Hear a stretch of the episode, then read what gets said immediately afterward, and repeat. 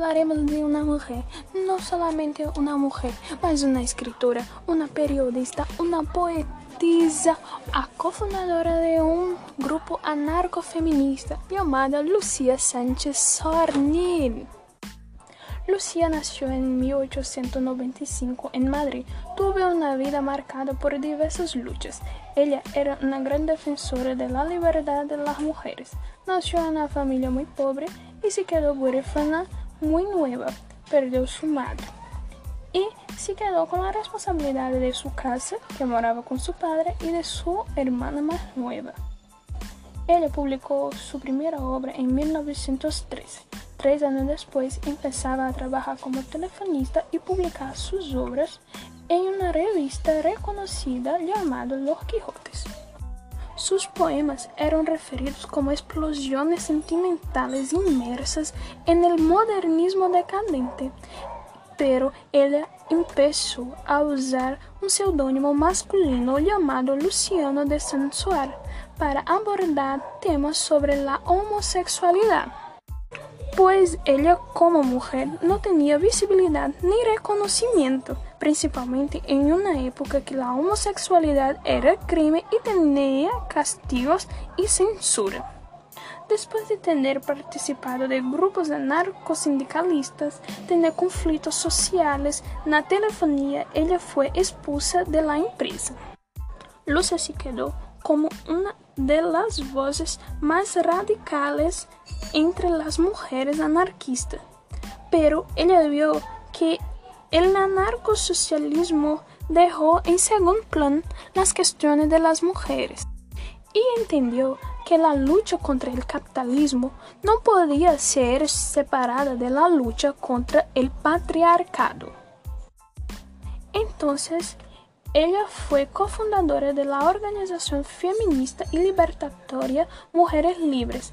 Más tarde, en 1937, fue editora jefe del periódico anarquista Umbra, en Valencia, donde conoció a América Barbosa, que se volvió su compañera hasta su muerte. Pero debido a la ascensión del fascismo y del moralismo católico, su relacionamiento lésbico colocaba en peligro y por eso se mantuvo en secreto. Lucía murió en 2 de julio de 1970 de cáncer de mama.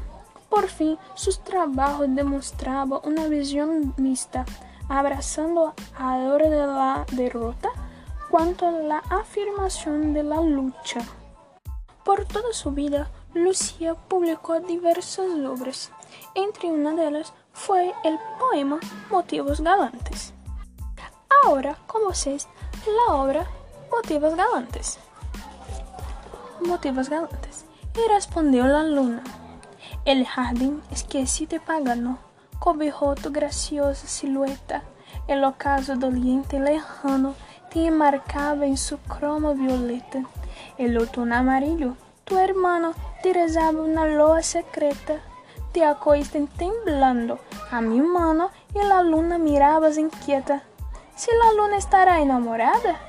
La pregunta me fue susurrada por tus labios ardentes y rojos. Sí, la luna estará enamorada.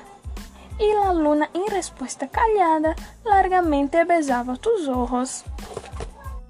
Bueno, en este poema, Luciano nos trae un lado que ella explora mucho en las poesías de ella, que es el romance entre dos personas enamoradas y no es diferente en motivos galantes. El poema nos trae una forma metafórica de afirmación y demostración de amor de dos personas enamoradas haciendo la resignificación de algunos signos como la luna estará enamorada y la luna en respuesta callada largamente besaba tus ojos, nos llevando a creer que en este momento aconteció un acto de amor.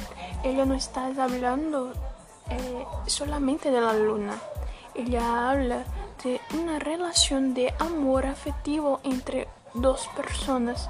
El acto sexual que las dos personas pueden nacer con esta metáfora. Bueno, y mucho más. Ese fue un, de, un poco de la vida de Lucía y un poquito de las obras de ella. Espero que gusten. Hasta la próxima.